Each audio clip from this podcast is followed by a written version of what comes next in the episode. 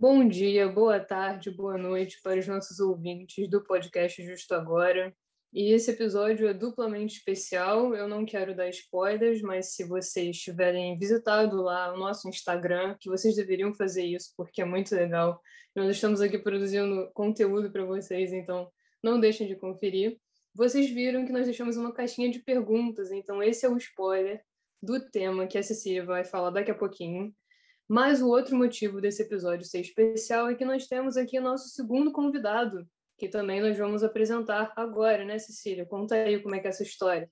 Exatamente, Gabi, está certíssima. É muito especial esse episódio. Inclusive, ressaltando aí o que a Gabi acabou de falar, vamos dar uma moral, né? Só quando a gente começa a produzir conteúdo que a gente valoriza o trabalho das influenciadoras e influenciadoras que fazem isso tão bem. A gente está tentando, né? Porque a gente estudou para. Gravam pra... stories, né? Sim. Exatamente, a gente estudou, não foi para isso. Então, assim, tentamos, tentamos com muita felicidade e afinco.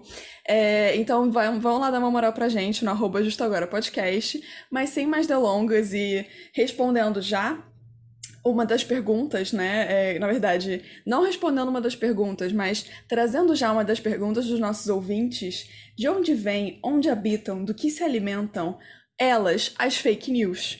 É esse o nosso tema de hoje. E quem veio aqui para ajudar a gente a falar sobre esse tema foi o Lucas Prado, que é advogado e pós-graduando na Escola de Magistratura e na Escola Superior de Advocacia em Ciências Criminais. Olá, Lucas, como você vai hoje? Boa tarde, Cecília. Boa tarde, Gabi. Tudo bom? Boa tarde a todos os ouvintes do podcast. É, eu queria primeiramente agradecer o convite. É uma honra estar aqui realmente para falar sobre esse assunto. Espero que todo mundo esteja bem. Vamos aí discutir esse tema tão importante, né? Que hum, acho que as meninas aí vão explicar melhor o porquê, o justo agora que a gente tem que discutir esse tema. Exatamente, Lucas, está certíssimo. Nós que agradecemos, a gente está muito feliz, né? Só, assim, né? Com acho certeza. que Conhecemos acredito. na faculdade. Isso, é isso que eu ia falar. Não é spoiler para quem nos conhece. Não, não é spoiler, né? Não é spoiler. E claro que ficamos muito satisfeitos de você ter aceitado o convite. Eu acho que é bem desafiador, né? A gente tratar desse tema, das fake news, ainda mais hoje em dia. Então a gente vai tentar fazer um esforço aí para delimitar a discussão e pegar essas perguntas também que nossos ouvintes trouxeram aí. E acho que vai ser bem legal, uma troca muito rica aqui. Exatamente, Gabi. E antes da gente entrar no tema e a gente começar a perguntar e dialogar com o Lucas, eu queria fazer uma das perguntas do nosso tradicional, que agora virou tradicional, questionário Proust, inspirado na revista Gama, e que a gente modificou um pouco, porque a gente percebeu que talvez tenha ficado um pouquinho longo a nossa última, é, um pouquinho longa, né, a nossa última tentativa de introdução. Então a gente decidiu resumir o nosso questionário a uma única pergunta ao Lucas, para depois a gente ir ao tema. E essa pergunta é. Lucas, o que você ouve enquanto lava a louça? Olha, eu adoraria puxar a brasa para a sardinha e dizer que eu ouço justo agora podcast. É, não deixa de ser verdade. Eu já ouvi enquanto eu lavava a louça. Então, é isso, tem É, provas, tem Tá provas. Tem provas. Mas eu também ouço muito o podcast do Papo de Política. Eu acho que é importante a gente ouvir justamente para ter é, mulheres discutindo a política, né? Inclusive com visões tão interessantes. E também ouço muita música. É, varia um pouquinho quando, conforme está no dia, né? Assim, o estado de espírito. Mas foi uma pergunta interessante. Eu nunca tinha parado para refletir sobre o que, que eu ouço lavando louça. Convidado bom, tá? Aliás, todo convidado é convidado bom, não é, gente? Mas convidado bom é aquele que fala o que as podcasters gostam de ouvir, né? Não somente te indicando aqui o nosso podcast, mas falando de mulheres na política, né? Então, assim, já começamos bem. E agora, sem mais delongas, vamos ao tema do episódio de hoje. Primeiro de tudo, acho que é importante, né, como o Lucas já mencionou, a gente falar um pouquinho de, bom, por que que essa palavra, esse termo em inglês, né, que tá tanto na boca de todos nós, é importante? Por que que é importante a gente falar sobre isso agora? E aproveito já adianto a segunda pergunta, que seria, o que são as fake news, né? O que, o que vocês têm a dizer sobre isso, gente? Então, Cecília e Gabi, eu considero o seguinte: as fake news elas já estão aí há alguns anos, né? A gente já vê esse tema na internet há algum tempo, mas cada vez mais a gente vê as fake news atreladas a diferentes aspectos né, da nossa vida. Então, a gente vê, por exemplo, nas eleições, a gente viu muito agora na pandemia do coronavírus. Então, eu acho que abordar o tema é falar sobre um, um fenômeno que é absolutamente atual. Né? Em relação ao que é fake news, que talvez muita gente, inclusive, tenha dúvidas de como é que você define que uma notícia é falsa, né? Tem uma definição muito boa, que é a do dicionário de Cambridge, que traduzindo, eles dizem que as fake news são histórias falsas que parecem ser notícias, espalhadas pela internet ou outros canais de mídia, em geral usadas para influenciar é, visões políticas ou com brincadeiras. Obviamente que com brincadeiras não é o foco do nosso programa, mas valeria citar, por exemplo, o Sensacionalista, que é uma página muito boa que faz piadas até sobre política. Mas o nosso foco realmente é essa intenção política das fake news, assim, o uso delas como um instrumento de manipulação. A gente vai falar mais sobre o tema depois, mas assim, eu acho que essa é a relevância das fake news. É, é assim que você diferencia de uma outra história qualquer. É uma notícia falsa que tem uma intenção de manipular quem está ouvindo. O ouvinte se sente de alguma forma levado a acreditar naquilo. É, eu acho que hoje em dia, a gente pensar nas fake news, né, é inevitável a gente não lembrar do que, tá, tudo que está acontecendo, da pandemia, e eu acho que esse contexto influencia também. Então é interessante essa definição que você trouxe, mas eu acho que o foco que a gente vai dar aqui não é muito nessa brincadeira no lado da comédia, né, como o Lucas trouxe, mas realmente talvez questões mais sérias que a gente está vendo aí que não, não podem ser ignoradas. Então, justo agora, é, quisemos trazer esse tema, acho que especialmente por causa disso, né, Cília? Sim, Gabi, totalmente. Não somente o Lucas falou pra gente, né, quando a gente estava pensando sobre os temas, ele falou que tem estudado esse tema, então isso é um dado legal também. No final a gente fala sobre o artigo que ele publicou em coautoria no Migalhas, para vocês também terem essa outra fonte de informação. Mas, de fato, é muito importante a gente estar tá falando sobre isso. Eu concordo bastante também que o sensacionalista é uma ótima forma de se divertir, rir um pouquinho das fake news, mas para a gente rir, precisa primeiro ter a dimensão e falar seriamente sobre esse tema, que não é nem um pouco somente relacionado a brincadeiras.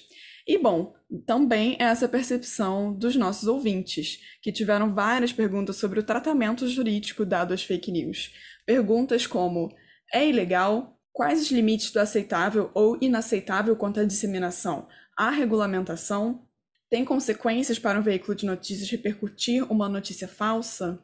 Existe alguma punição a quem propaga fake news? As redes sociais que possibilitam a divulgação das fake news devem ter alguma responsabilidade? Como são muitas perguntas e muito interessantes, a gente pensou em trazê-las aqui para perguntar para o Lucas. Qual é o panorama atual, né? Como as fake news são tratadas juridicamente? Então, a resposta mais direta que eu poderia te dar é que as fake news não são tratadas diretamente pelo nosso direito é, brasileiro. Porque exatamente o que acontece? Como se trata de um tema muito recente, a gente não tem propriamente uma regulação. A gente tem alguns artigos esparsos, algumas resoluções, mas a gente não tem uma lei que trate sobre. Mas acho que é importante frisar a, a, seguinte questão: como funcionam as fake news no ordenamento brasileiro? Nós temos no Marco Civil da Internet, né, que é a lei 12965, é, ele tem um artigo, artigo 19, que ele prevê que o provedor de aplicações de internet somente poderá ser responsabilizado civilmente pelo conteúdo gerado por terceiros se não tomar providências após ser notificado, que é às vezes utilizado justamente por causa das fake news que causam danos a outras pessoas. O que remonta justamente à primeira pergunta que a Cecília mencionou, que é sobre a ilegalidade das fake news especificamente. Porque não necessariamente toda fake news é ilegal.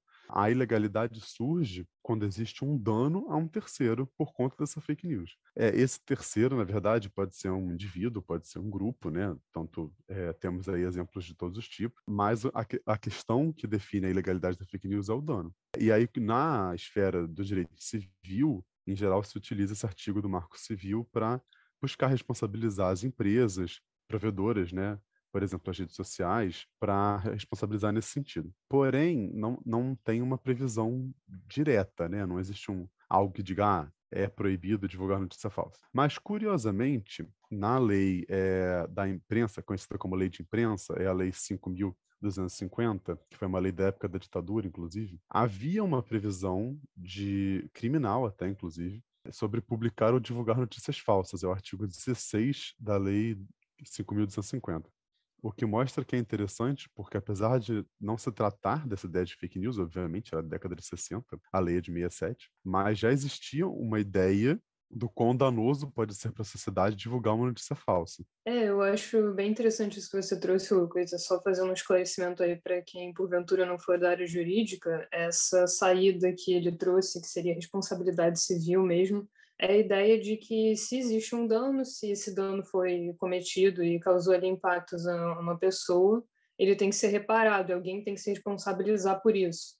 Então, a ideia de que você aplique a lei para que haja, pelo menos, acho uma tentativa de filtrar ali esses provedores que disseminam essas informações, ainda mais hoje em dia, é, com a tecnologia e a velocidade com que tudo se propaga, que esses provedores, que essas plataformas digitais, elas estejam responsabilizadas em alguma medida. E eu acho que é uma saída muito boa, embora, como você falou, não seja especificamente, ah, isso é para tratamento de fake news, é, eu acho que a gente pode sim aplicar e eu acho que é uma saída bem interessante. Eu, particularmente, nunca tinha visto o Marco Civil, né? nunca tinha pensado assim, ponderando realmente para aplicar o Marco Civil para essa finalidade, mas eu acho que é uma saída bem legal e que realmente pode trazer frutos positivos. O que me chamou a atenção nessa fala do Lucas, né, na verdade não foi nem a questão do Marco Civil, mas essa curiosidade, né, de que na ditadura tinha uma lei que proibia né, a propagação de notícias falsas, sendo que a gente sabe muito bem, enfim, sem entrar muito nesse tema,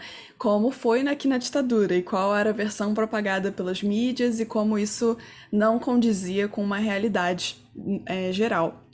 Então é muito. Acho que isso tem até um gancho para o próximo tema que a gente vai tratar, o que não invalida, claro, do, do Lucas dar a opinião dele depois sobre essa questão do tratamento do marco civil, mas dá um gancho para a gente pensar em como a as notícias falsas repercutem na sociedade, né? Como isso tem relação com uma cultura do medo, com uma ignorância coletiva e com a manipulação de opiniões, que a gente sabe que é uma realidade que muito bem acontecia aqui durante a ditadura, de uma maneira diversa da que acontece hoje, muito por óbvio, né? Não tem nem comparação, mas me faz pensar, né? O que era falso para quem estava redigindo aquela lei e esse conceito de falso é, era relativo, né?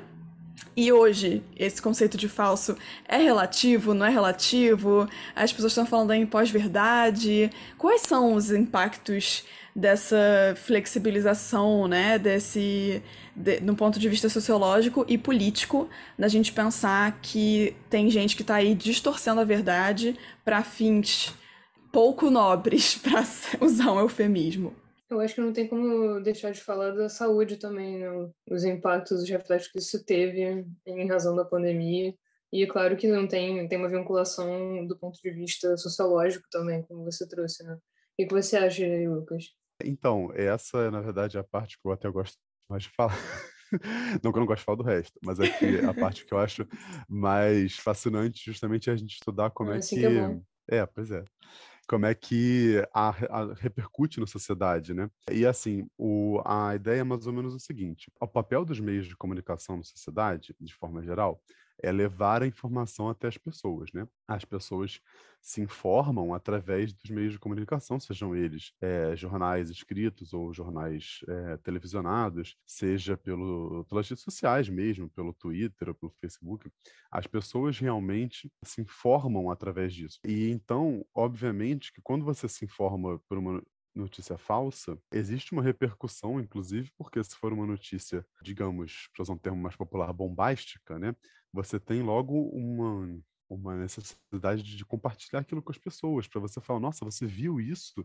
Você viu o que aconteceu? Você viu o que está acontecendo? Então existe realmente uma questão de que as pessoas se sentem na necessidade de compartilhar aquilo com as outras, até para compartilhar com as outras a sua própria revolta, e também tem uma questão muito interessante, que é o porquê que as pessoas se convencem de que aquilo pode ser verdade. E, obviamente, aqui eu vou tratar sobre é, como as pessoas se convencem de que pode ser verdade em notícias minimamente críveis, né? Que a gente também vê muitas fake news de contextos inteiramente absurdos, como tiveram várias na pandemia, e que, na verdade, essas não fazem nem sentido a, a fake news em si. Mas, em relação à sociologia, o Niklas Luhmann, que é, é um sociólogo alemão que escreve sobre os meios de comunicação, entre vários outros temas, ele tem uma frase muito boa que eu, que eu separei aqui, que ele fala o seguinte: no discurso clássico da verdade, mas também no entendimento cotidiano da verdade,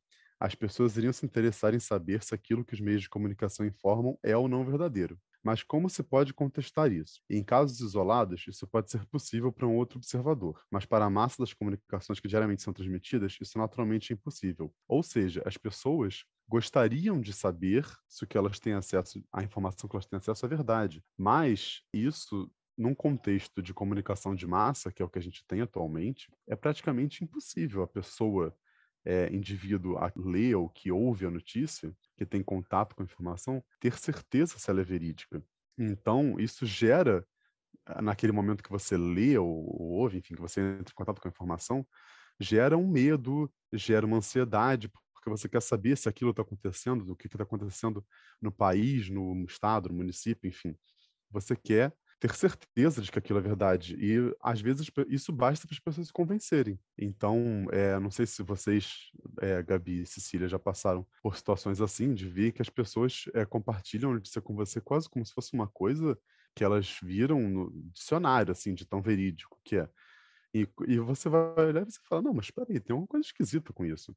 E é justamente nisso que se constrói essa cultura de medo, né? Essa, essa manipulação de opiniões vem justamente da pessoa acreditar tanto na notícia falsa que ela passa a acreditar que aquilo é verdade. Porque para ela, ela se sente como se fosse verdade. É, aquela ideia de que você vê a informação, a pessoa né, manda aquilo para você, aquilo circula, e você dá uma olhada naquilo e, poxa, tem uma coisa aqui que não está batendo. E, ao mesmo tempo, as pessoas continuam é, publicando e encaminhando e conversando sobre aquilo e acaba que é, cria uma vida própria. A sensação que eu tenho é essa, na verdade, né? Então, é, é bem interessante essa definição que você trouxe. Porque eu acho que, especialmente hoje em dia, é humanamente impossível você tentar averiguar é, a fonte daquela informação, né, de onde veio e quem, né, quem falou sobre aquilo. E será que não foi distorcido? E como é que está circulando? A gente não tem como apurar. A gente, ainda mais hoje em dia com as redes sociais, a gente, nosso podcast a gente já trouxemos bem modernos, atuais, e mostrando mais uma vez os impactos das redes sociais aqui, que a gente não tem controle mesmo, não tem como. Sim, exatamente, Gabi. E uma coisa que eu estava pensando aqui enquanto o Lucas estava falando é que essa relação com o medo é muito é muito real, é muito direta. E é engraçado que eu só tava só passei a pensar nisso depois de a gente conversar, porque a gente mencionou, por exemplo, ah, não estamos aqui falando de notícias muito absurdas, mas minimamente críveis. Se qualquer um de nós três lesse que ingerindo álcool a gente mata a bactéria, a gente olhar e falar, ah, isso é absurdo, eu não vou acreditar nisso porque é falso. Mas assim, nós tivemos acesso à educação, acesso à informação para poder distinguir. Tem países que muito, uma grande parte da população só acessa a internet via Facebook. Então, qual é o tipo de informação que essas pessoas estão recebendo?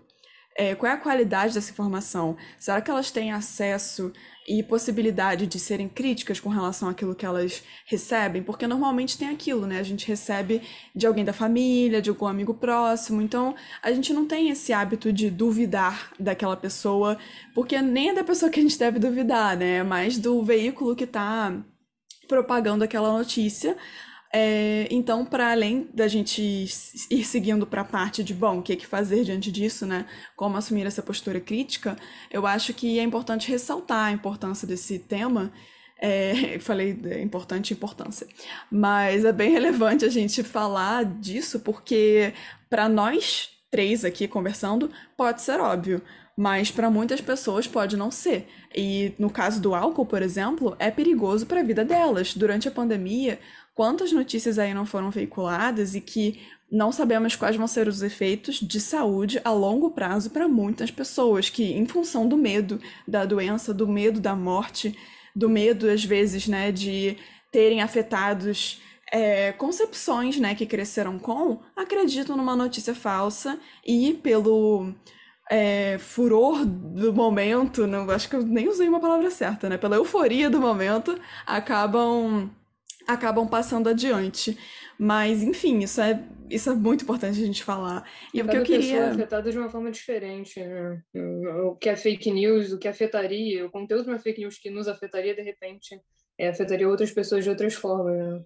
Exatamente. É pensar assim. Sim. Sim, eu ia até comentar isso, que é só, né, terminando essa reflexão, que o contexto social, né, o contexto em que a gente vive, influencia na, na recepção da informação quase tanto quanto a informação em si. Né, a maneira como você lê aquilo, digamos, né, a maneira como você acessa aquela informação, te diz, porque tem sociedades em que as pessoas são ensinadas a, a encararem como verdade né, aquilo que é apresentado para elas.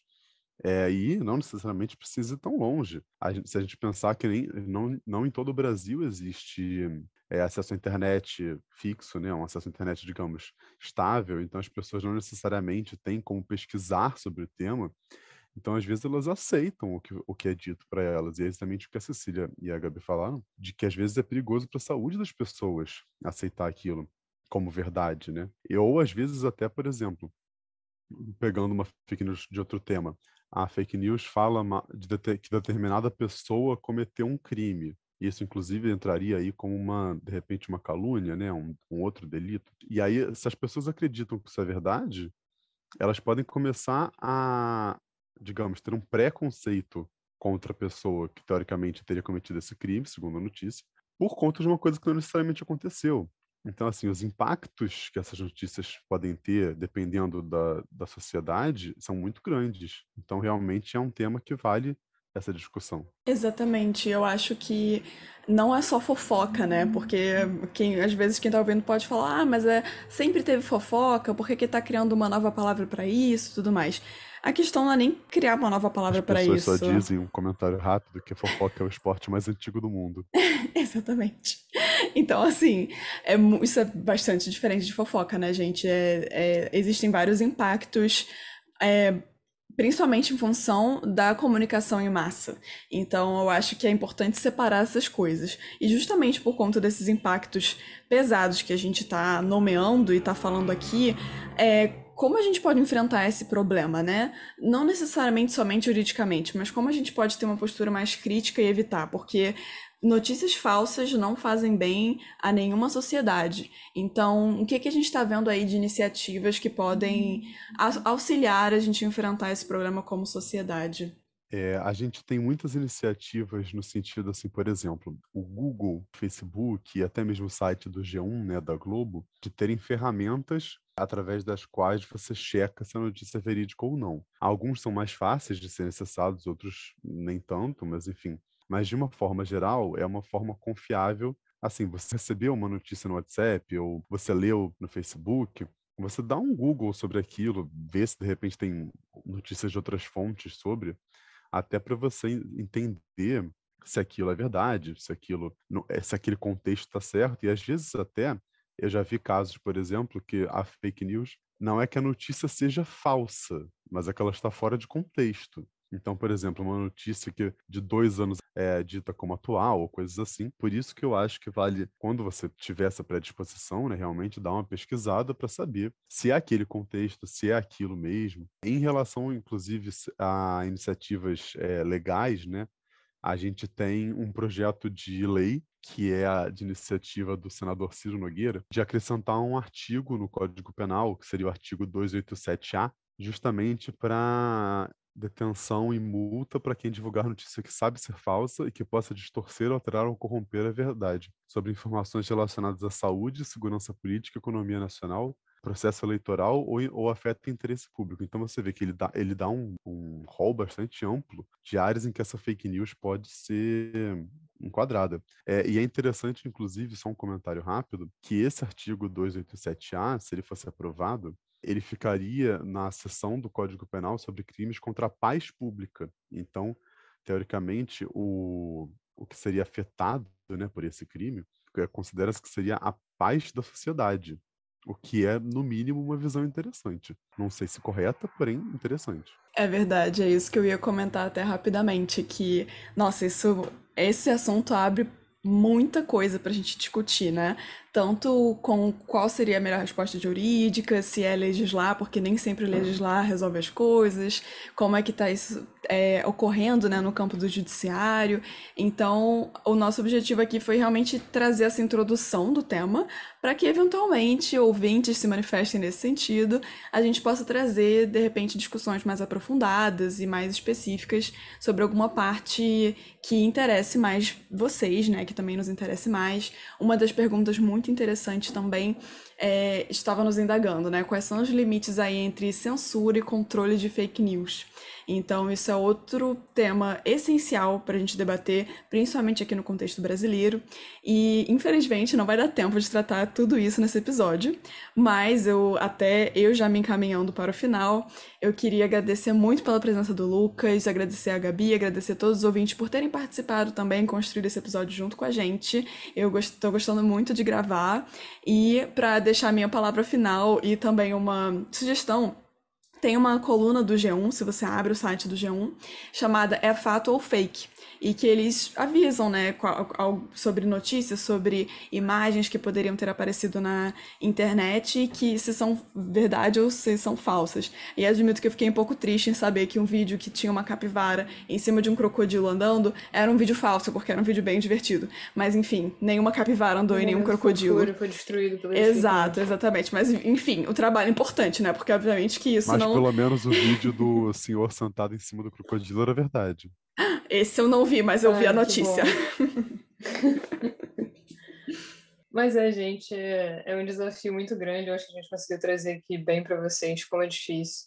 E só retomando rapidamente a fala do Lucas, eu acho bem legal é, essa opção que eles, né, desse projeto que você trouxe, de colocar como realmente um crime que afetaria a paz, porque eu acho que tem muito a ver com a coesão social mesmo, de você é, disseminar essas notícias e é, um medo, uma euforia e os impactos negativos que isso pode ter, que a gente já falou aqui. Então, eu achei bem legal. E essa recomendação da Cecília também eu ia falar, porque eu acho que é no G1, né, que eles falam, ah, é fato, hashtag isso é fake, e aí eles explicam, é porque.